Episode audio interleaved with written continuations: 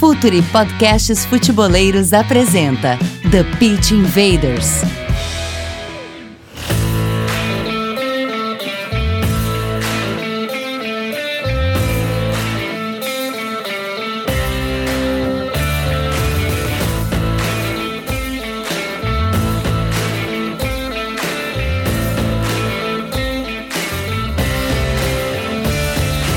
Olá, futeboleiros! Olá, futeboleiras! Futuri Podcasts apresenta The Pitch Invaders, episódio 212.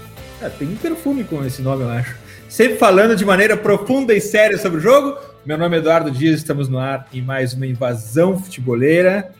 A gente já mudou um pouco a configuração de tudo por aqui. A gente já vai direto para a conexão. Caio Nascimento, nosso colunista de futebol de base. Dali, Caio. Fala, presídio, Eduardo, tudo bom? Uh, convidado hoje também de luxo aí, hein? Ó, gostou do trocadilho? Você vai falar daqui a é. pouco. Né? é, Mas vamos falar sobre a Copa América, né? um torneio extremamente importante para as seleções sul-americanas, obviamente, até para mostrar uma nova safra né, de jogadores. Você, no caso, na colunista de futebol de base, tem muito jogador jovem, muito jogador promissor aparecendo em algumas convocatórias, então vamos analisar bastante o que vai acontecer, o que eles podem entregar em campo, né? Eu gostei do trocadilho do nosso uh, convidado de luxo. Eu só acho que não é mais nem convidado, já é da casa. Lúcio Silveira, parceiro na lista de futebol sul-americano, o cara certo, no lugar certo. Muito obrigado por estar aqui do nosso lado, Lúcio. Tudo bem, presidente? Aquele abraço, satisfação toda é minha. Um abração para o Caio aí. É, vamos lá para essa Copa América tão mal falada, né? É, mas eu acho que é tudo que se falou até agora e as coisas não foram boas, a gente dá uma zerada quando a bola rola. Daí o assunto é outro, o tema é outro, o apelo é outro e sempre gera, claro que sim, muita expectativa. Bora então, Veders, vamos invadir a Copa América.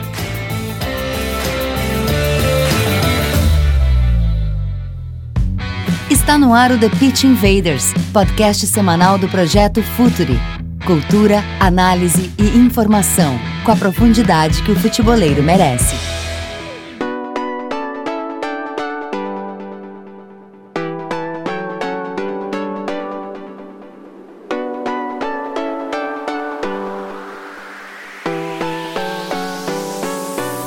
Bom, e para começar a falar sobre a Copa América, já que a primeira parte, a primeira pergunta que se faz aqui, o primeiro tema que a gente traz sempre é contexto. A gente sempre começa pelo contexto, é onde a gente ancora todo o resto da nossa, uh, da nossa pauta. Vamos falar pelo contexto da Copa América, Lúcio, uma Copa América torta. Uh, mas é legal uh, a gente conversar também sobre aspectos contextuais, mas técnicos da Copa América, como chega os jogadores num calendário devastador, como que, se, que, que chega um overview técnico dessa Copa América, Lúcio? É, é, é uma Copa América, sem dúvida alguma, eu acho que você usou o termo correto, atravessado. Aliás, a Copa América, ela, ela vem mais desencantando do que encantando, né? À medida que ela se tornou uma coisa quase que corriqueira. E não é assim que pelo menos penso eu que a gente deve tratar um mega evento. E a Copa América, se ela não é um mega evento, ela é quase isso, né? Ou deveria ser, pelo menos. Você sabe muito bem é, sobre esse tema aí, Edinho. A, a, as grandes competições, elas precisam de um grande tratamento. E você colocar ela um, um dia sim, o outro não, ou um ano sim, o outro não, me parece que você está vulgarizando demais a competição. Né? E, e, é o que a gente está vendo nos últimos tempos. Né? Se joga a Copa América a todo o momento. Se torna enfadonho, se torna cansativo, se torna um fardo. Né? Realmente, os clubes já começam a não querer liberar, inclusive os clubes que têm como característica projetar atletas. Não, não, de novo a Copa América, não. Quer dizer, não, não, é, não tem mais nem aquela vitrine, aquela coisa que daqui a pouco um clube menor ou um clube, por exemplo, do futebol brasileiro poderia ter e gostar por ceder um jogador seu para uma competição oficial. Então, nesse aspecto, é preciso ser é, analisado, ser revisto. A gente sabe que, que a grana ela é violenta, existe uma cobrança é, em cima dos seus patrocinadores, você tem que faturar, tem que vender, mas sob que, que custo? A que pena você faz tudo isso? E aí o produto final quer o futebol, ele acaba ficando prejudicado, né? É, eu penso que essa Copa América, ela só tem, do aspecto agora desportivo, um grande porquê. Não é, ou talvez não seja essa a expressão correta, mas ela tem um, um, um grande motivo, ela pode ser histórica de alguma forma. Lionel Messi. Eu acho que essa é a, competição que pode ser talvez a primeira e única grande competição a ser conquistada e erguida pelo Messi. Eu vou pegar esse fio, eu vou pegar esse mote, porque depois é, Paraguai, Chile, Colômbia, ah, ok, vamos fazer uma relativa festa se forem campeões. Brasil vai passar batido, Uruguai mais ou menos. Agora, para os argentinos, e eu, eu acompanho muito isso, eles acreditam muito que essa possa ser. Eu não quero zicar o homem e nem voltar a competições anteriores, mas essa ser a competição do Messi, porque eles enxergam que as luzes estão se apagando. Essa pode ser a última chamada. A Copa do Mundo com certeza será, e ela é muito mais difícil de ser conquistada. Então, que seja a Copa do Messi. O, o Lúcio falou, Caio, sobre a vulgarização do produto e daqui a 50 anos, quando as pessoas olharem para os números, elas vão ficar impressionadas com a quantidade de, de gols, de participações em Copa América que os jogadores dessa geração tiveram, né? Afinal de contas, eles jogaram Copa América como nunca, como ninguém, mas nesse aspecto da vulgarização, o mercado, e aqui no Futuro Pro a gente está totalmente inserido nisso, o mercado sequer consegue valorizar os jogos de Copa América como uma, uma competição que potencialize valor de jogador, né? Eu posso até dar um exemplo muito claro do Cebolinha do Grêmio na última Copa América, que foi titular, fez gol em final, e chegou na hora de vender vendê-lo depois da Copa América e não chegou aquela proposta astronômica pelo, pelo Cebolinha, que em condições normais de uma Copa de, de Seleções continental seria normal a sua, a sua valorização extrema, tanto que o Grêmio acaba vendendo ele depois de um tempo ainda.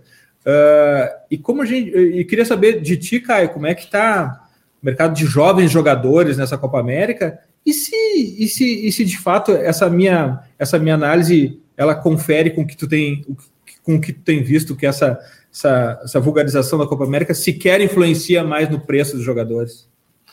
Uma bela pergunta, eu acho que é até interessante usar esse termo mesmo, vulgarização, né? Porque a Copa América é o torneio de seleções mais antigos que tem, né? Desde 1916. Então você vulgarizou, né? Uma competição, quando até na abertura, né? Eu falei, é muito importante para os sul-americanos, não, não só pelo fato, né? Ser a Copa América, né? Das Américas, né? Dessa vez só com os sul-americanos, porque é a grande chance, por exemplo, de um Paraguai conquistar um título importante, né?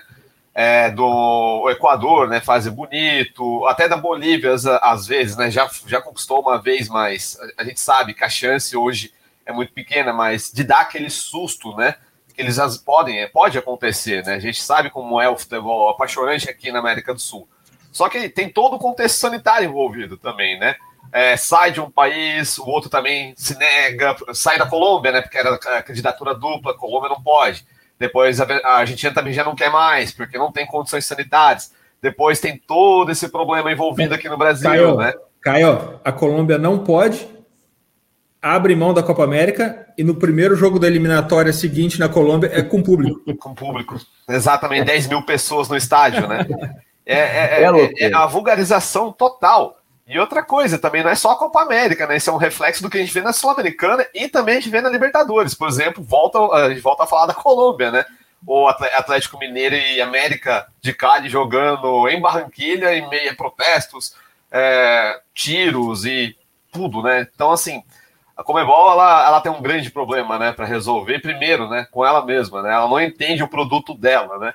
E antigamente, né, vai, é, antes até da pandemia, bem antes, já tinha essa discussão, né? O qual o valor que tem né, a Copa América hoje. Eu acho que, é, vai, tirando isso, né? Se é que dá para a gente colocar isso de lado, é, e partindo para a segunda parte da sua pergunta, mais sobre os jogadores jovens, isso é muito importante. Se você for levar em consideração outros mercados, né? Por exemplo, mercados, digamos assim, mais indies, vai, da América do Sul, por exemplo. Jogadores paraguaios, jogadores até do, da Bolívia, porque no contexto deles, né, nos times deles, eles podem estar desempenhando bem. Mas é a chance, por exemplo, de uma Copa América, né, ele ter um palco maior e um nível de competitividade maior, e aí você sabe qual é o lastro do jogador, né? É, a gente pode pegar os exemplos do, do, do Sul-Americano Sub-20, né, recente que a gente teve em 2019, em que a gente viu o Equador muito bem, né, tanto é que foi campeão. Você pega o Sub-17 em 2019, né, Sul-Americano, Paraguai foi muito bem. Então, assim, é uma nova safra, né? Ou também tem a entre safra, o Lúcio citou o Messi, né? Pode ser o The Last Dance, né, do Messi com a seleção argentina, mas também pode ser, por exemplo, finalmente, né, a grande safra, né? Que o pessoal fala no Paraguai. Tem o Vigia Sante, tem o Júlio Enciso, que já figurou em lista do The Guardian, né? Como um dos melhores jogadores nascidos em 2003.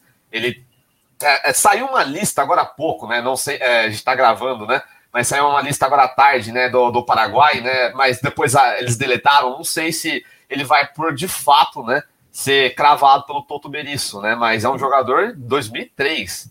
Acho que talvez ele vai ser o mais jovem, né? Dessa Copa América a ser utilizado. Então, tem essa tendência, por exemplo, para o Paraguai, para a Colômbia também, pro, se bem que a média de idade da Colômbia subiu um pouco, mas você tem o Equador, que sempre é, que foi campeão recentemente sul-americano, mas tem revelado bons nomes, o Independente Del Vale, né, já falou, já tem um podcast né, aqui da casa sobre o projeto Independente Del Vale, mas o Emelec sempre revela alguns, o próprio, a própria LDU também tem os seus casos, e pode ser que isso seja muito importante né, para eles. Os jovens ainda têm muito o que provar. E como tem esses casos, né, e como o campeonato está cheio de nuances, eles vão acabar tendo que dar aquele passo, né? Vai ser a prova de fogo. E eu acho isso, no caso, né? É, infelizmente, só olhando pelo prisma esportivo, interessante. Acho que isso daí vai ser um atrativo. Como se não bastasse toda essa vulgarização do produto feita pelo Comembol, ainda existem mais dois pontos que deixam tudo pior.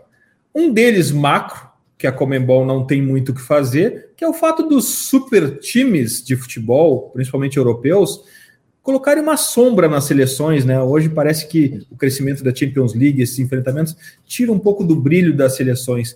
E outro, que a Comembol tem tudo a ver, mas eu não sei se teria outra saída, é a própria fórmula do campeonato, né? Dois grupos de cinco que classificam quatro de cada grupo, o que tira qualquer tipo de competitividade do campeonato, que já é fraco.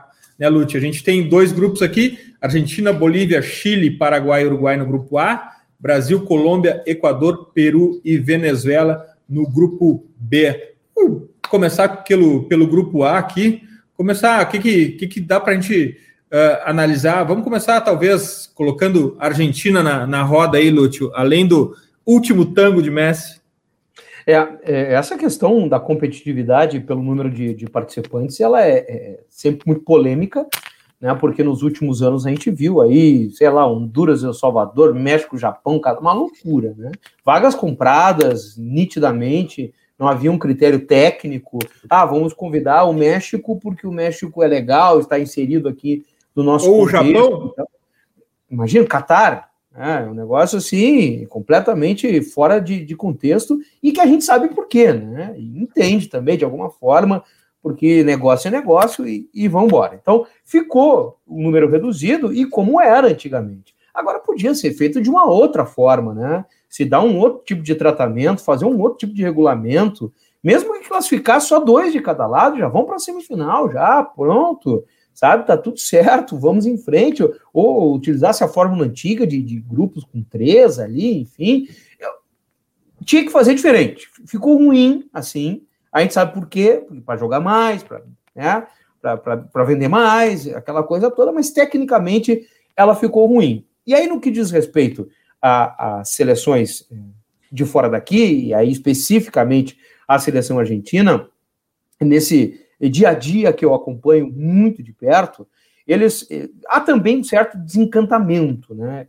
Aquela coisa da seleção argentina, ela é, aquela mística, ela está um pouco adormecida, né? Pelo futebol, pelo campo que não tem sido legal nos últimos anos. é, Copa do Mundo, Copa América, própria eliminatória, as coisas não têm andado bem no contexto geral, o futebol internamente, o país como um todo. Então tu vem naquela cascata, né, até chegar é, naquilo que era uma das alegrias, ou é uma das alegrias para eles, que é o futebol e a sua seleção tão apaixonante. Para esse torneio especificamente. Ter, ter, terem, terem vindo de barco da Europa não tem ajudado nada, né? É. É, cara, assim, e agora, especificamente essa, essa competição, é, depois de todas as confusões que nós vimos aí, né, para eles, agora, na reta final de preparação, eles têm pego realmente este gancho que eu coloquei para gente aqui no começo, assim, o Messi. Porque é, o resto não tem funcionado, cara. Eles discutem o 9, quem tem que ser o 9? Só tem o Lautaro. Né? Quem é o outro 9 da seleção? Agora está discussão no gol. Parece que o Emiliano Martinez está é, confirmado, vai ser o cara até porque o Armani não está legal em termos de Covid. Mas as laterais não funcionam. O miolo de zaga não funciona. O Otamendi volta para fazer bobagem mais uma vez. Né? Falta, falta a famosa companhia ao Messi. O que, que, está fazendo o Di Maria ainda na seleção? Quer dizer, então são, são muitas perguntas, são muitas questões que eles levantam lá mas especificamente nessa reta final de preparação e pós até os jogos da eliminatória, o apelo, o gancho tem sido muito em cima do que o Messi pode fazer nessa competição que não fez nas outras, a sorte que ele pode dar agora que não deu nas outras, e quem sabe o título que ele pode erguer agora que ele não conseguiu erguer nas outras. É, eles trabalham assim, né? A, a, a, a, em linhas gerais, os veículos, os cronistas, e até a população, de alguma forma, é a chance do Messi. Caso contrário, dificilmente ele vai entrar para a história é, com a seleção tendo levantado uma taça. E não dá, né, para a gente não colocar a Argentina no, no, no trio de favoritos. Parece chovendo molhado quando a gente fala Brasil, Uruguai e Argentina, mas eu acho que é isso mesmo, né, senhores? Com, com raras exceções, a gente pode ter alguém se metendo aí. O Peru tentou né, na Copa América do Brasil aqui acabou não levando. É uma competição isolada, bem atípica, com jogadores com a temporada toda bagunçada. Né? Então, daqui a pouco o torneio, a bola rolando, ela nos mostra outra coisa. Mas, é, sem querer sim, ser simplista, me parece que ficamos realmente com esse trio e um intruso que daqui a pouco se meta numa semifinal. Caio, tem algum frescor aí nessa seleção argentina, algo que a gente que possa nos chamar a atenção de jovialidade, de oxigênio, de algo que não seja o incrível Messi, né? E até o, o Lute falou, né, que a, que, a, que a torcida argentina busca que o Messi faça alguma coisa que não, que não entregou nas, nas outras Copas, mas ele entregou, né? Ele sempre foi acima da média, ele sempre entregou. Eu entendo, eu entendo essa visão sobre ele, mas a verdade é que, de alguma maneira, ele sempre entregou. E se temos alguma esperança em Argentina, ainda também tem muito diretamente ele. Mas e o oxigênio da Argentina, Kai?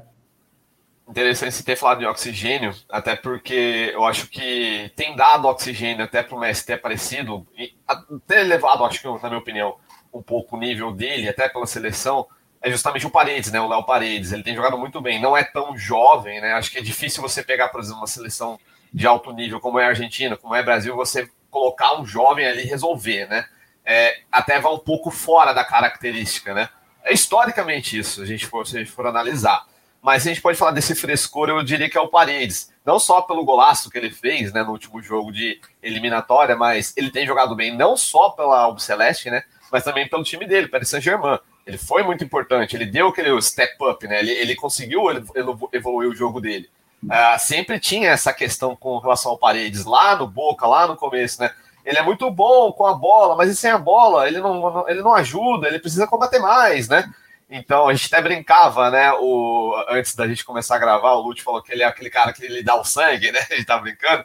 Mas o Léo Paredes faltava um pouco disso, né? Jogar mais, né, pro time. Ser aquele cara mais, por exemplo, recupera a bola, mas dá continuidade na jogada. E a gente tem visto isso dele, né, pela seleção argentina. Não só, claro, mais uma, vez, mais uma vez falando, não só apenas pelo último jogo de eliminatória, mas acho que de um contexto geral, um parâmetro geral, né?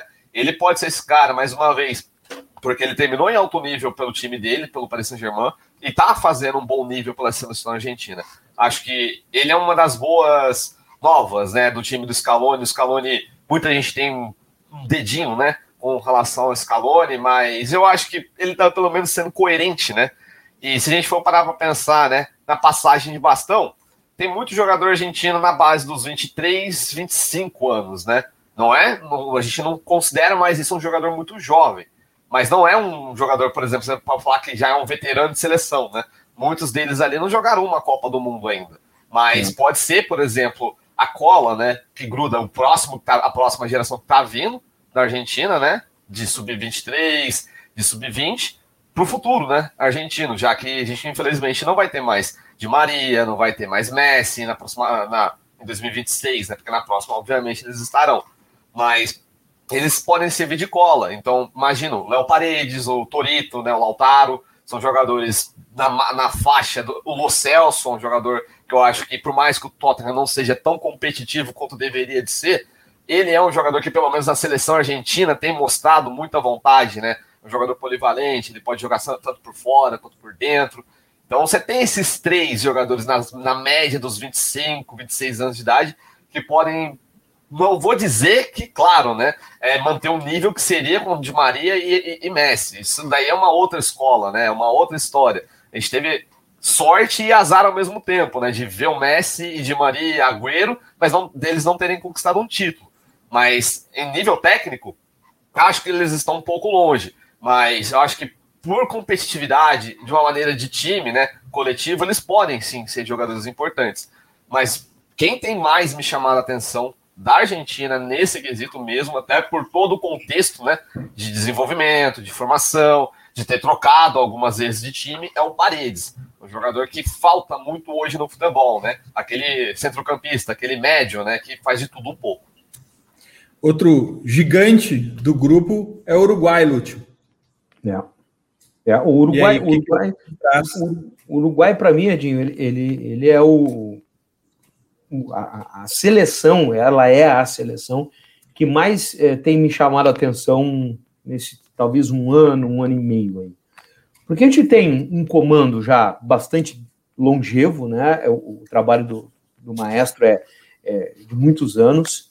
A gente tem um país pequeno, a gente tem um, um país com uma economia também igualmente bastante frágil, com uma liga bastante frágil, é, que também exporta jogadores cada vez mais cedo e, ao mesmo tempo, a gente tem uma belíssima renovação. É, a gente poderia achar, mas o Uruguai vai ter uma enorme dificuldade, porque você pegar a, a, a última grande geração do Uruguai, ela está quase toda se esvaindo, né? Talvez esteja aí o Godin, né? Mais um ou outro, e o resto já foi. O Maxi Pereira, o Forlan, o Lugano, é, entre outros tantos que já se aposentaram, o Louco Abreu, se aposentaram de seleção, certo? E, e ainda ficou uma, uma base sólida ali montada e que está servindo para recepcionar essa nova geração, que é maravilhosa, né? Com Valverde, com Betancourt, é, com, pô, tem meninos que nem foram chamados ainda, Arezo, e, enfim, tem, tem muita gente boa na seleção uruguaia e que eu tenho muita esperança que vá dar continuidade a essa geração que, se não ganhou uma Copa do Mundo, ganhou uma Copa América, né? coisa que a Argentina não faz há muito tempo. O Uruguai foi lá na Argentina e ganhou em 2011. Eu tive a oportunidade de acompanhar essa Copa em loco naquele, naquele período. E a seleção uruguaia está vivendo um ótimo momento, né? Saída da Copa da África, é por cima como saiu, né? E já foi, aproveitou e arrebatou a Copa América.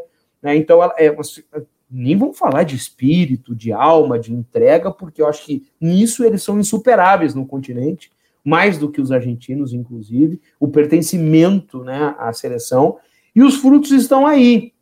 Então, eh, talvez não seja uma seleção para ganhar a competição, mas eu acho que uma seleção que está se, se pavimentando, está calçando aí uma estrada muito legal para a Copa do Mundo, por exemplo, no Catar. Né? Eu acho que vai classificar com sobras, talvez. Ela gosta de dar uma brincadinha, né? Ficar ali no quarto, quinto, é, nas eliminatórias, dar aquele sustinho, parece que vai pegar uma Austrália da vida, vai fazer aquela confusão toda, mas acaba entrando. Né? E se não entra, a gente empurra também, porque não dá para ter Copa América sem Copa do Mundo sem Uruguai. É, é, brincadeiras à parte, eu acho que é uma seleção muito legal mesmo, em todos os aspectos. Né? Na, na, na entrega que eles, que eles colocam, no trabalho que é feito pelo Tabares, na, na atualização dos novos nomes, jogadores modernos, Torreira, né? Caras aí, que hoje o, o, o Caio estava falando, esses caras jogariam na seleção argentina. E talvez seja o que falta para o Messi poder brilhar. Esse tipo de parceria. O Paredes seria um baita parceiro do Torreira, do Betancourt, desses caras aí. Encaixariam perfeitamente, entendeu? Porque são caras maravilhosos numa seleção que eu estou curtindo demais e estou esperando eles é, é, fazerem uma, realmente uma Copa América bem legal. O Uruguai na repescagem é um clássico futeboleiro, né? E outra, e, e, e outra questão daqueles, daquelas coisas de coisas de se fazer antes de morrer assistir uma Copa América com o Uruguai campeão é uma coisa para se fazer antes de morrer, e o Lute teve lá em loco, essa, essa ele vai carregar com ele. Caio, Uruguai, se seleções não têm o hábito de usar muitos jogadores jovens, preferem sempre os jogadores de pico de performance, porque também é, a entrega tem que ser imediata, o Uruguai menos ainda, né? Até pela quantidade de, de, de jogadores disponíveis, pelo alto nível dos poucos jogadores que eles têm. Então é uma seleção que, que sempre teve uma média de idade um pouco mais alta. E agora vem um Uruguai 2.0 pela frente, Caio. Sim, é muito por conta da questão geográfica, né? Acho que o Uruguai ele é um que sofre muito, né, com essa troca de safra, né? Ou essa entre safra que acontece muito. E é muito cruel com países pequenos, né? A gente vê, por exemplo, isso na Sérvia, né, acontecendo se a gente for para o contexto europeu. É, isso acho que não, com relação ao Uruguai ainda, ainda, é pior, né? 4 milhões de habitantes, então isso é, é complicado. Mas sorte que lá ainda existe o baby football, né? Então eu acho que qualquer jogador que veste a camisa celeste ali, ele vai ser competitivo, né? Pode não ser o melhor do continente, mas ele vai ser competitivo e ele vai entender o peso que é, por exemplo, é, se a gente estava falando de pertencimento, se a gente estava falando do quão importante em outrora, né, era a Copa América, né, em termos de nome, em termos de literalmente de peso, o que dirá para o Uruguai, né? É o primeiro campeão e o maior campeão. Então, assim, e, e isso tem sido muito importante para o Uruguai, não só por, por ser esse 2.0, como você citou. Também pode ser a última Copa América, ou pode ser a última Copa América em alto nível da dupla, né? Cavani e Soares, né? Que eu acho até interessante esse sentido de pertencimento, vou usar bastante isso quando for falar do Uruguai, porque essa é a dupla, né, que, entre aspas, vai carregar, porque eles entendem o peso que eles carregam, né? Eles entendem o significado dele para o país e entendem que eles são parte de um processo. E isso é uma das coisas que mais me encanta com relação ao Uruguai. Pode não estar tá jogando tão bem, tá? Acho que não está jogando, não está desempenhando o melhor futebol que poderia, a seleção charrua. Tanto é que a gente está tá, tá brincando, né? Pô, o Uruguai disputar repescagem contra a Austrália é, é clássico, né? Mas é aquela coisa, né? O Uruguai sabe até onde ele pode ir, ele não vai fazer um negócio diferente. Mas quando você precisa da, aparecer, eles aparecem. E isso, né, o fato de eles entenderem que eles fazem parte de um processo vai ser importante para Facu Torres, né, que foi convocado, né, foi confirmado pelo Maestro Tabares, é um jogador que tem crescido bastante, sobretudo na Sul-Americana pelo Penharol. Tem o Brian Ocampo, que é do rival, né, do Nacional. Você tem muitos jogadores interessantes. Vocês citaram o Betancourt e o Torreira e o Valverde, né? O tripé ali. Torreira, quando joga pela seleção uruguai, é outro jogador, né? Ele não se encontrou, infelizmente, no Arsenal, mas é outra coisa. Mas você ainda tem De La Cruz, você ainda tem o, o, o Sete Rodrigues, né? Que vai jogar na MLS agora, né? Foi, foi contratado pelo Grupo City, vai, vai ser emprestado pelo New York City. Então é muito interessante. Você tem o Araújo, né? Que pode ser o grande nome da defesa do Barcelona, né? É, agora, muito provavelmente, vai pegar o bastão na seleção argentina, na seleção argentina não, na seleção uruguaia. Então, isso é uma das coisas que atraem, né? Quando você vai assistir uma Copa América, especialmente quando você vai assistir o Uruguai. Eles sabem o que isso significa para eles, os jogadores mais cascudos sabem o que significa para eles como referências, como exemplos, e os jovens, eles sabem que isso é como se fosse um vestibular, né, para o Uruguai. Justamente porque a chance deles jogarem uma Copa do Mundo é grande. Por mais que, claro, uma hora ou outra o Uruguai vai ficar fora, né? Vai acontecer. Mas a chance de jogar uma Copa do Mundo é muito grande. E a chance deles jogarem num palco gigante, por exemplo, como alguns deles já jogam, também existe. Então, esse passa é, é, essa passagem pela seleção celeste é muito importante. Então, é um dos times que vai ser muito atraente assistir por conta, especialmente desses jogos, para a gente ver qual é o teto, né? Qual é a prospecção que a gente tem para eles. Por questão de otimização de tempo aqui, a gente vai fazer um pacotão aqui, Bolívia, Chile e Paraguai, Lúcio. O que, que tu consegue fazer de, de highlight, de destaque desse trio?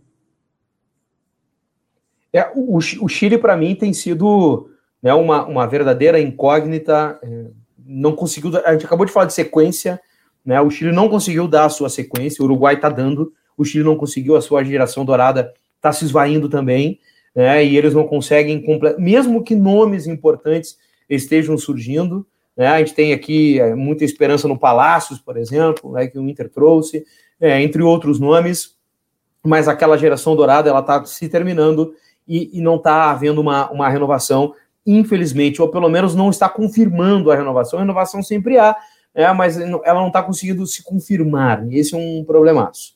O Paraguai, eu acho que a minha. A, é difícil, eu sou. O meu coração é dividido em várias partes aqui, né? Mas eu tenho um carinho especial pela seleção paraguaia. Não sei se é a camiseta que eu fiz questão de comprar uma vez, enlouquecido, né? Que sou apaixonado pela camiseta paraguaia e, e gosto muito do, do Talvez pelo Paraguai deles. de 98. É, talvez, talvez. Eu gosto muito. O Defensores do Chaco tá lindo, cara. Que coisa é uma catedral, né? É uma catedral. Linda, cara. Eu fui lá, a última vez foi com o Inter em 2006, Inter Libertar, né? E, e ele tava deteriorado, aquela coisa toda, sem manutenção. Ele tá lindíssimo, tá? Olha, um espetáculo, assim. Pelo menos na televisão, né? Então, louco para voltar lá uma hora dessa, enfim. E, mas é uma seleção também que não parece que não vai, sabe? É, é, tem bons nomes, consegue se renovar, os clubes às vezes dão uma chispa na Libertadores, né? consegue fazer uma boa primeira fase de, de torneio, vai embalar e tal, e não consegue, cara. Quando se juntam, a coisa não, não tem acontecido na seleção paraguaia, mesmo que também seja uma boa geração paraguaia. Tradicionalmente, uma defesa extraordinária, e não é diferente esse ano né? Essa geração, você tem Gustavo Gomes, você tem Balbuena, você tem o Guarzamendia, é, cara, você tem vários bons nomes, né, que, que estão aí de novo com a seleção paraguaia e ela não consegue decolar. E a boliviana, bom, a boliviana é, é o azarão, não tem jeito, mesmo que a gente tenha sempre uma boa vontade, eu não, não gosto de, de, já descartar ninguém no começo, mas é, é Marcelo Moreno mais 10, né?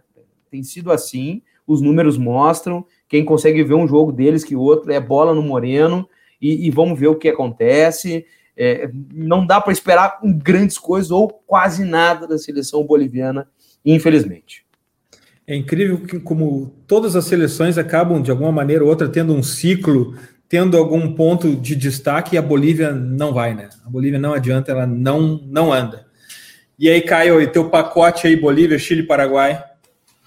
Eu acho que, uh, vou começar pelo último, pela Bolívia, eu acho que uh, o Marcelo Moreno é um grande chamariz, mas o Ramiro Vaca tem se destacado. Acho que, assim, é claro, destacado no limite, né, que dá para ser, ser destacável. Ele tem jogado, pelo, ele é jogador da Strongest, fez boa partida na sua... É, na maneira como deu, né, vamos sempre deixar isso, deixar isso claro, né, pelo Strongest no grupo difícil que caiu, né, com Santos, Boca e Barcelona de Guayaquil, mas foi um dos jogadores que, assim, você vê que ele tenta fazer algo de diferente. É o camisa 10 do Strongest, né? Mas na equipe boliviana, ele talvez ele não fique com esse número, não sei ainda a numeração. Mas, mas ele foi convocado pelo César Farias, né? Que é outra coisa que a gente tem certeza que vai acontecer, né? César Farias comandando a Bolívia. Então, é um negócio interessante. Eu acho que é bom ficar de olho nele.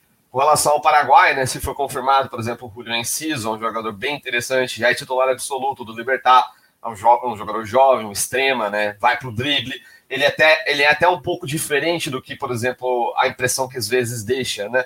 Lógico, é característica histórica, né? De formar bons defensores, mas é um jogador agressivo, é um jogador que vai pro drible. o Paraguai precisa, né? Desse tipo de jogador para não ficar muito, né? Fácil, né? De ser detectável. Tem os irmãos Romero, que de certa forma estão indo bem no São Lourenço. Vigia Sante, que é um jogador interessante do Cerro Portenho jogador jovem, né, 23 anos, é, precisa dar esse salto, né? Então acho que vai ser também, acho que uma boa prova, né, para a equipe Guarani é, ver até onde que eles podem ir, porque tem alguns jogadores que a gente pode falar, ó, tem talento, tá numa idade boa, mas vamos ver se vai estourar, né? Então nada como uma competição, né, como uma Copa América para é, dar aquela chave de ignição nesses jogadores. Bom, agora a gente vai para um water break e volta para falar de seleção brasileira. Fala, futeboleiros, tudo bem? Eu espero que vocês estejam gostando do episódio de hoje. Mas antes de seguirmos com esse bate-papo, eu quero fazer um convite para vocês. Se você quiser receber conteúdo exclusivo no site, ter acesso às matérias fechadas, vai lá na aba Club e faça parte do Futuri Club por apenas R$ 12 mensais ou até mesmo em planos semestrais com desconto ou até mesmo anuais. Você ainda vai ter direito a desconto nos cursos do Futuri. Então, fique ligado. Além disso, eu quero lembrar para vocês que esse episódio também tem o apoio do Futuri Pro, o departamento de análise e mercado do Futuri. Seu time gasta menos dinheiro e ganha mais jogos.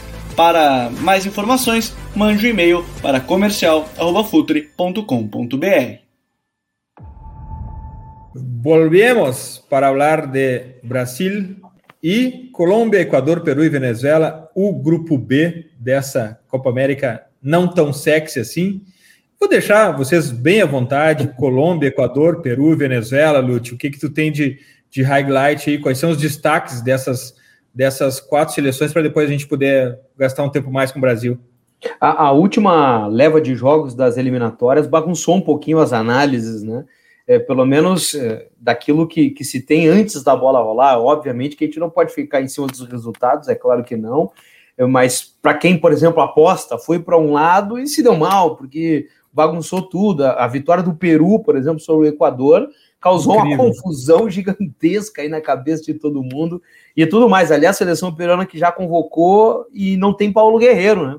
É o seu capitão, o goleador da Copa América, junto do Cebolinha na última edição, tá fora dessa edição, né? Tá fora desse, desse, desse torneio. Então já é algo bastante significativo, né? É um jogador que talvez tenha mais só a próxima Copa do Mundo, se a seleção dele chegar, e deu para ele, né? De seleção. Não vai ter tempo de um novo ciclo.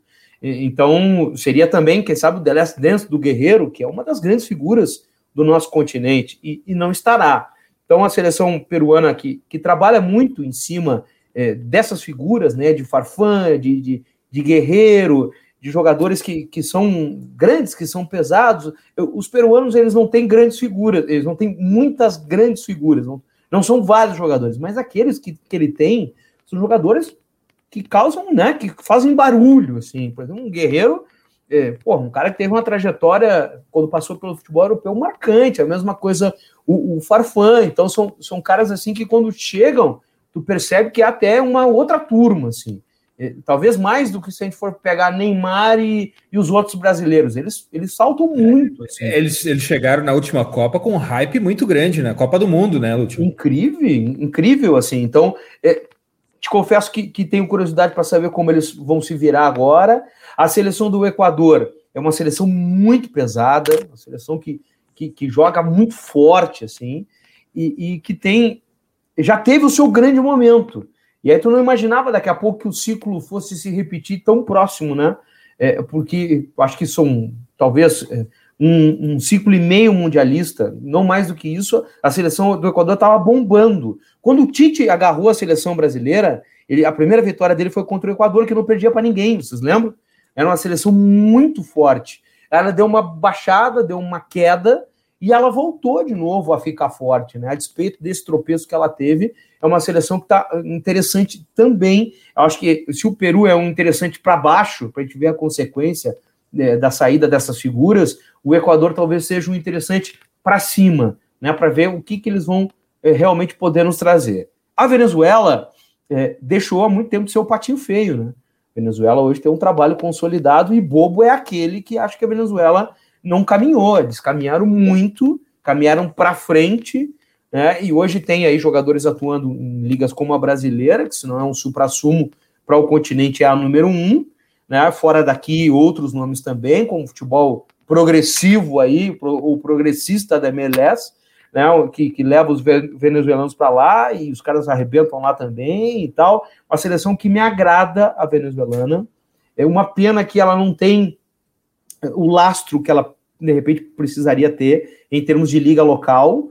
né, de, de estrutura para poder fortalecer esse trabalho efetivamente, mas em termos de nomes ela é muito legal, eu acho que vai ser bom, vai ser gostoso de ver a, a Venezuela jogar, né, então são seleções que, que, que estão até, aí para gente... Até, até modelo de jogo, né, Lúcio? Claro. a forma que ele constrói o jogo. Claro, claro, em, em todos os aspectos, Ed, em todos os aspectos. É uma seleção que é leve, né? Uma seleção, leve que eu digo assim, na maneira de jogar, né? ela, ela gosta de jogar. É uma seleção que, que, que sente, parece que sente prazer em jogar, ela se desafia, talvez por ser o patinho feio de outros tempos, o pessoal não levar muito a sério.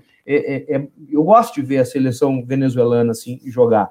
Então, é, é, é um grupo extremamente acessível para a seleção brasileira, que a gente vai falar na sequência. Né? Não, não há tanta preocupação assim nesse aspecto de como vamos passar, vamos passar e, e acredito até com relativa tranquilidade, como está sendo na própria eliminatória, é, porque ficou assim bem bagunçado, eu acho. O, o, o, se a gente falou de sequência de trabalho do Uruguai, se a gente falou de coisas é, que já estão se consolidando na Argentina, se a gente falou é, de, de outras situações aqui, eu acho que esse grupo ele traz mais um mix assim de, de desnivelamento assim de seleções que ainda estão buscando o seu norte.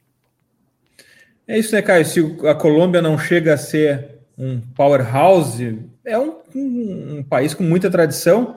Uh, o Peru, eu acho que já na descendente depois do hype da última Copa. E Equador e Venezuela, dois projetos de desenvolvimento de futebol, de atletas e de modelo de jogo, né, Caio?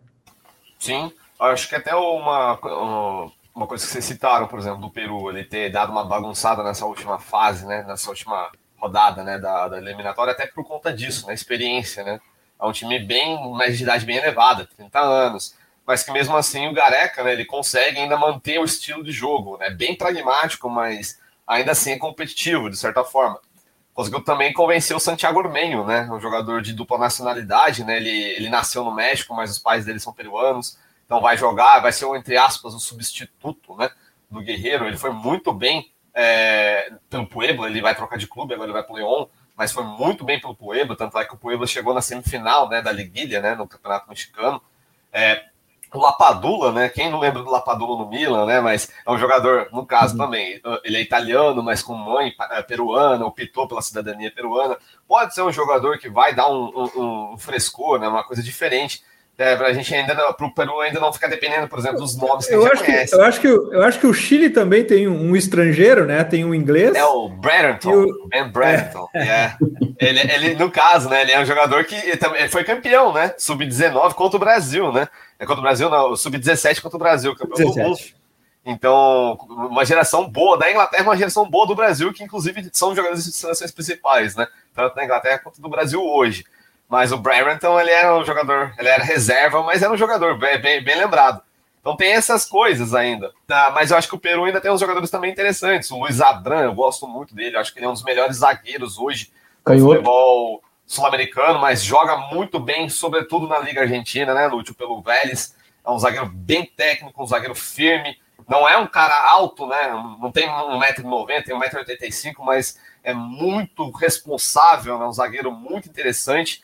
É, tem o Dedé Carrilho, né, que é o segundo jogador mais, que tem mais dribles certos nas eliminatórias, só perde com um tal de Neymar, né? Então é um jogador que cresce muito quando também está pela seleção peruana, é um jogador que cai muito pelo lado esquerdo, né? Muito ligeiro. Então tem as suas armas ainda, né? O Gareca.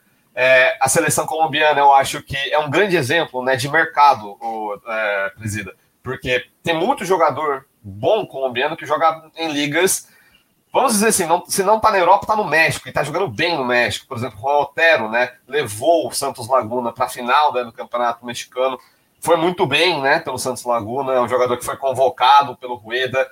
Então, é, ainda tem os exemplos, né? De jogadores, por exemplo, do que estão no México. O goleiro também está no México. O Perlaza é um jogador que vai para o México, né? Tem o Jimmy Moreno, que joga no Pachuca. Tem o Chara, né? Que passou por lá também. Fora os caras que a gente já conhece. Por exemplo, o Quadrado, que joga muito bem, eu acho que é um dos jogadores que vem da Europa, né, jogadores europeus que quando tem que fazer é, é, representar a sua seleção é, nacionalmente, ele é um dos caras que mais soa sangue pelo, pelo, pela Colômbia. Eu gosto muito de ver como é que o Quadrado, né, ele, ele tem, tem desempenhado pela equipe colombiana. É um cara que eu acho que vai ser vital. O Duvan Zapata, né, na Atalanta, um, é um centroavante muito potente, mas também é muito bom tecnicamente. É um tanque, então pode ser muito perigoso. O Borré, né? A gente não sabe como é que vai ser o Borré, né? Já foi o, Grêmio tentou contratar, o Palmeiras tentou contratar, é um dos jogadores mais queridos hoje, né? Porque está em fim de contrato com o, o, o, o River Plate. É, pode ser uma oportunidade da vida para ele, né? Eu acho que é um jogador muito irregular pelo valor que cobram por ele, mas quem sabe uma Copa América, né? Não coloque ele num patamar um pouco diferente. E no, o Equador também, né? Eu acho que é, o Equador acho que ele, ele fica muito tipificado, na minha opinião, pelo Alfaro, porque ele é um treinador de um jeito só, né? Ele é um cara muito reativo, né? Eu acho que às vezes ele não acredita tanto no potencial de alguns jogadores que ele tem, sobretudo os jogadores mais jovens, né? Eu estava falando da Colômbia, né? Da, que tem muitos jogadores no futebol é, mexicano, Tecílio, por exemplo, quase deixei passar ele, é um grande lateral, joga no Leão. Mas o Equador também tem né, esses jogadores que estão no futebol é, mexicano, por exemplo, Ayrton Preciado, que também foi muito bem, levou, tava, fez parte da equipe do Santos Laguna, que chegou na semifinal, Fidel Martinez, né, que joga no Tijuana, o Reumena, né, que joga no, Tijuana, no que joga no León. Tem, tem esses seus jogadores, né? E fora os que estão fora, o Leonardo Campana, né, que foi um centroavante titular da equipe é, equatoriana no título, né? Sul-Americano Sub-20 e no tri, é, no tri não, né? No terceiro lugar do Mundial Sub-20 2019. Tem o, o Ângelo Preciado, revelado, né? No Independente Del Vale, que também fez parte daquela campanha. Tem o Piero Rincapié, que também foi é, dessa geração campeã em 2019, que é um baita zagueiro, tá no Tajeres, tem jogado muito no Tajeres, é um zagueiro rápido, de bom toque, Moisés Caicedo, né, que foi revelado recentemente, uma coqueluche, na minha opinião, um baita de um volante, tá no Brighton. Então você tem seus exemplos, né? Jogadores jovens, jogadores com potencial no Equador, que vem de uma geração é, mais nova, mas que eu acho que falta um pouco o Alfaro acreditar neles. Né? Claro, é bom numa competição do nível né, de Copa América. Você vai enfrentar o Brasil, que é muito favorito, você vai enfrentar uma Colômbia, que é ligeiramente melhor, você ter jogadores experientes. Mas o que, que o Equador vai perder de não utilizar esses jogadores com potencial melhor, um potencial para o futuro melhor, sabe? Eu acho que falta isso um pouco no Alfaro. Ele precisa soltar um pouco as amarras dele. Não sei se vocês concordam, mas eu acho que seria legal um pouco colocar um pouco mais de mojo, vai, digamos assim, nessa equipe equatoriana, porque eu vejo, no caso, que tem potencial para isso. Mojo Rising. Uma das coisas que nesses 212 episódios eu aprendi aqui no TPI é que os nossos invaders gostam muito dos underdogs, dos jovens. Quando chega na seleção brasileira, a coisa perde um pouco o, o, sentido, mas já que estamos aqui, viemos até aqui agora para falar de seleção brasileira, Lúcio. É, tem que falar, né? É a nossa seleção, afinal de contas, é, pelo menos por nascimento, né? Talvez não por sentimento, mas é a nossa seleção e, e é a anfitriã. Então ela, ela carece sim. É, análise profunda, talvez não, não passe batido, não, é, mas, mas enfim. É, primeiro eu queria trazer para vocês aquilo que eu acabo percebendo através disso aqui, ó, o telefone celular. O que tem de gente que me chama, podemos falar um pouquinho sobre a canarinha? Podemos falar um pouquinho sobre. Cara, é impressionante o fascínio que a seleção brasileira ainda exerce no nosso continente, cara. É uma coisa assim que eu fico constrangido de dizer para eles que eu não sei como é que tá a seleção hoje, que eu não vi a convocação, eu não sei como a seleção vai jogar, porque os caras são apaixonados pela seleção brasileira, cara. Me liga um boliviano, como está a canarinha? Os caras não sei, velho. Eu não sei, eu tô, eu tô olhando aqui o Brasileirão, a Libertadores, não sei da seleção brasileira entendeu? Mas é, é uma paixão continental, eu diria que mundial, mas eu tô, meu medidor hoje é aqui pelos colegas sul-americanos, eles querem boletim, eles querem informação, eles querem saber o que aconteceu com o dedo do pé do Neymar, com o fone de ouvido do, do Alisson, eles são doentes pela seleção brasileira, que exerce um fascínio, assim, uma coisa absurda ainda, quando se trata especialmente, os argentinos respeitam muito, os uruguaios da mesma forma, mas os outros são apaixonados, é diferente. Se eles puderem, é, é, com certeza é o segundo time deles, dos bolivianos, dos equatorianos, dos chilenos, dos, é, é, o Brasil, é a seleção brasileira. Não resta dúvida sobre isso. E especificamente agora sobre essa turma que está aí, é, a gente acabou é, tendo muitas idas e vindas né, nesses últimos dias de vai ser assim, vai ser assado, é, eles vão para esse caminho ou vão escolher esse outro.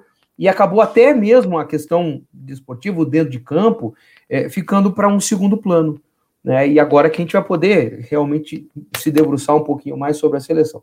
Que aqui no continente ela sobra, ela é de outra turma.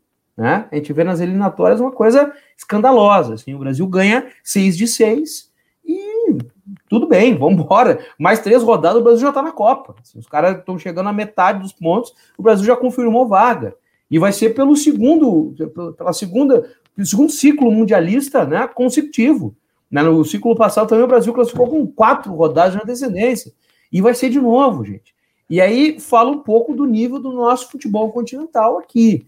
Né? É, ainda estamos né, acima desta média, e aqui não tem nenhuma patriotada, não é nada disso, e nem também desconsiderar os nossos vizinhos, mas fica muito claro quando as seleções se juntam. Eu não estou nem falando de título, que título o Brasil está ganhando as Copa América, tudo aí.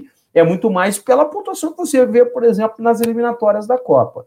Aí vem aquele drama e aquele dilema. É, o que será, por exemplo, ano que vem no Catar? Porque o Brasil não se mediu com os europeus outra vez.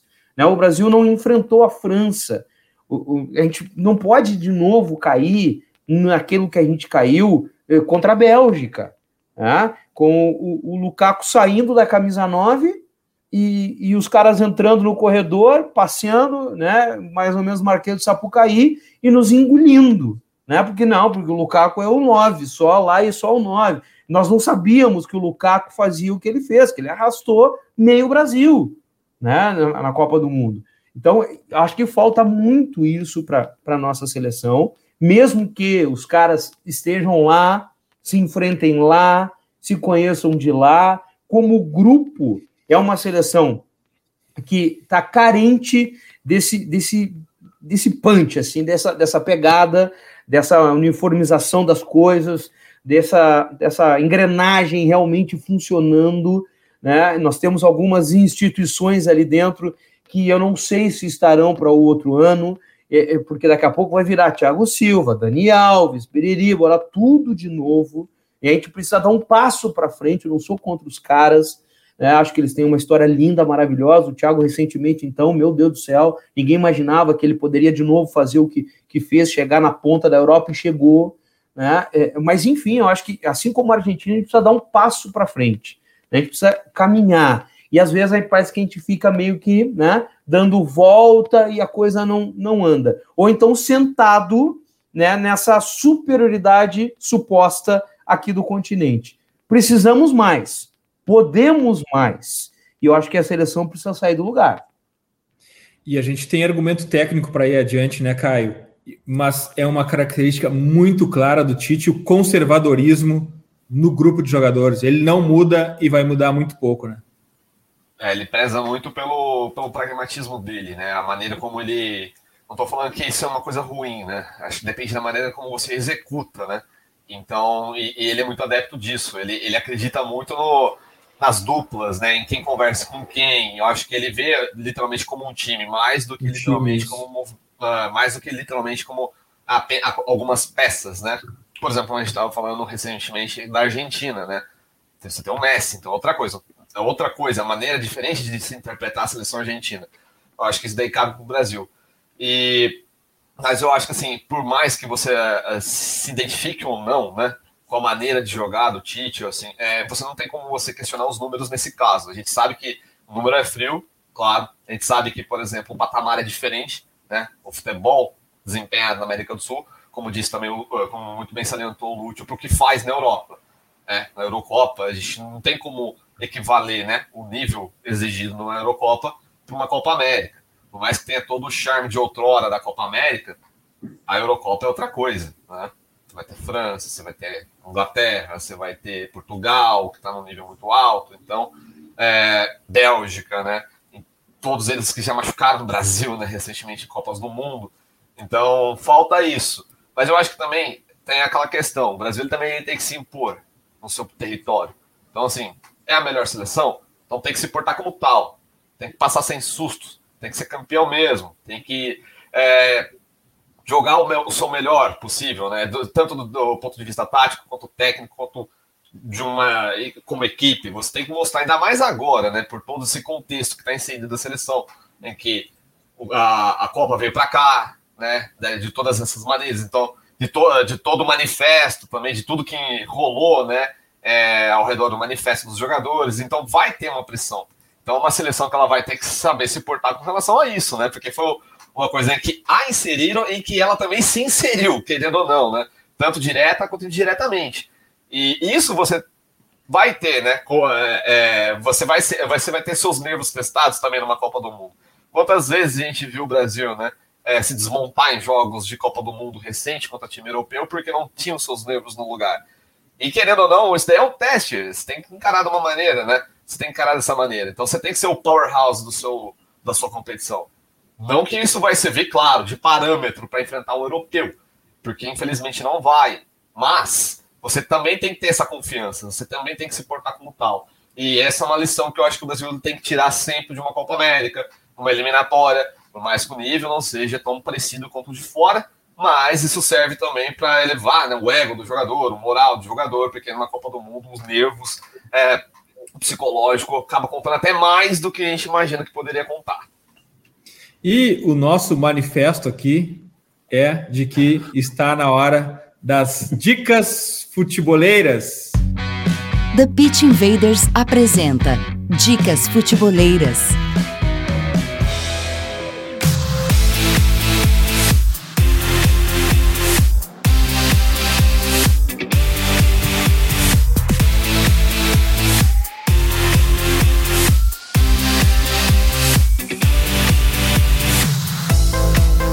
A minha dica futeboleira dessa semana, ela é copeira, totalmente copeira. Ela é a Copa Futuri, conteúdo completo sobre Copa América e Eurocopa no nosso canal do YouTube, com lives e pela 2 nas duas finais. Copa Futuri é minha dica futeboleira, além de toda a cobertura no site em podcasts como esse, por exemplo.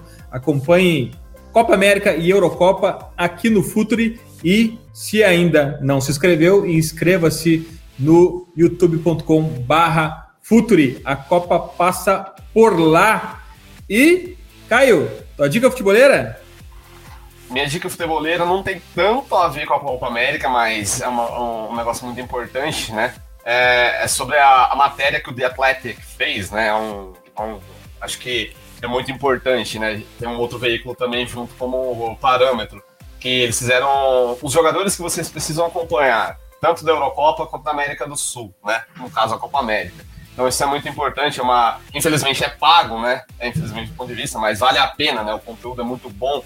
Você vai se. É, o seu conhecimento vai ser muito enriquecedor. Caio, mas esse conteúdo especificamente já tá rolando nos grupos do WhatsApp, viu? Sim, né? É mais fácil, você acaba pegando também, né? É, tem isso também, porque lógico, como você também falou, tem a do Futre, também tem o do The Athletic, né? Tem outras coisas. E também tem, e, e também acho importante, né, o, a maneira como o, o, o, europeu vê, né, o futebol daqui. Porque a gente, igual o, o, Lúcio falou, né, anteriormente, boliviano ligando para ele perguntando né, sobre a seleção. Porque aí a gente entende como eles enxergam a gente e como a gente enxerga eles, né? Então acho que isso daí é uma. Por isso que eu deixo essa dica, justamente pra gente ver os dois lados da moeda como gente, nós os enxergamos e como eles nos enxergam também, porque pela, pela escrita a gente também tem um parâmetro muito interessante com relação ao que, que a gente vai ver lá fora, né?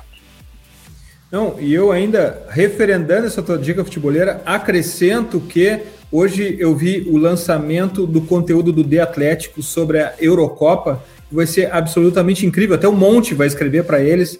É um, vai ser um conteúdo para quem tem acesso afinal de contas é pago e é em dólar, mas da minha parte eu digo que testemunho que vale muito a pena porque é um conteúdo absolutamente incrível, um conteúdo americano sobre futebol que também é uma outra visão e é muito legal de acompanhar. Graças, Caio, até a próxima.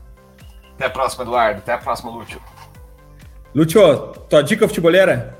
Eu peço que eh, prestem muita atenção no mercado de passes, certo? A gente está anestesiado com as Copas, mas as coisas estão acontecendo. Né? E a gente tem pós-Copa América a retomada das Copas continentais, Libertadores e Sul-Americana. Então, muita coisa pode acontecer. Como esse, esse material está sendo gravado, eu posso dizer para vocês que no dia de hoje, né, o Boca tá, não anunciou oficialmente, mas está é, os colegas que cobrem o dia a dia do Boca tá, tá, estão confirmando a chegada do Orsini, né, para ser o novo centroavante, o novo camisa 9. O Boca aqui já não terá Teves na retomada da Copa Libertadores. É, na sequência, a gente pode ter uma saída do Borré, que já foi falado aqui no programa, deixando o River, que seria uma, uma saída pesadíssima para o time do Galhardo.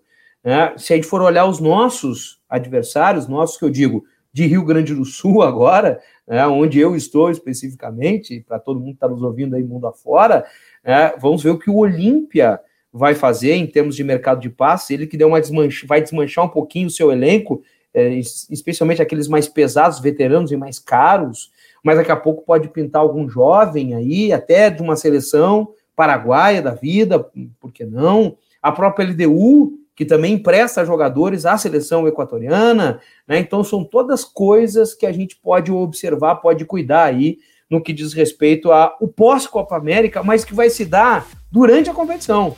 Né? O bicho vai estar, tá, o pau vai estar tá cantando aí no mercado de paz e a gente olhando a seleção. Então é importante ficar muito atento que pode ter coisa é, boa, importante e pesada acontecendo. Brigadão pelo convite, é sempre um grande prazer dividir a tela com vocês, o microfone com vocês, no caso do podcast aqui. É, brigadão, Caio, aí também pela parceria de sempre. É sempre um show estar aqui com vocês. Demais, a gente se orgulha muito de quando está aqui na mesma trincheira com a gente. Valeu, Lúcio. Sabe que aqui é portas abertas, volto sempre e dá uma passadinha aqui durante essa Copa América. A gente sempre tem uma ideia para trocar. Bora! Invaders, graças por estarmos juntos em mais esse TPI Futeboleiras, Futeboleiras. Nós somos o Futre e temos um convite para vocês. Pense o jogo. Abraço e até a próxima invasão The Pitch Invaders.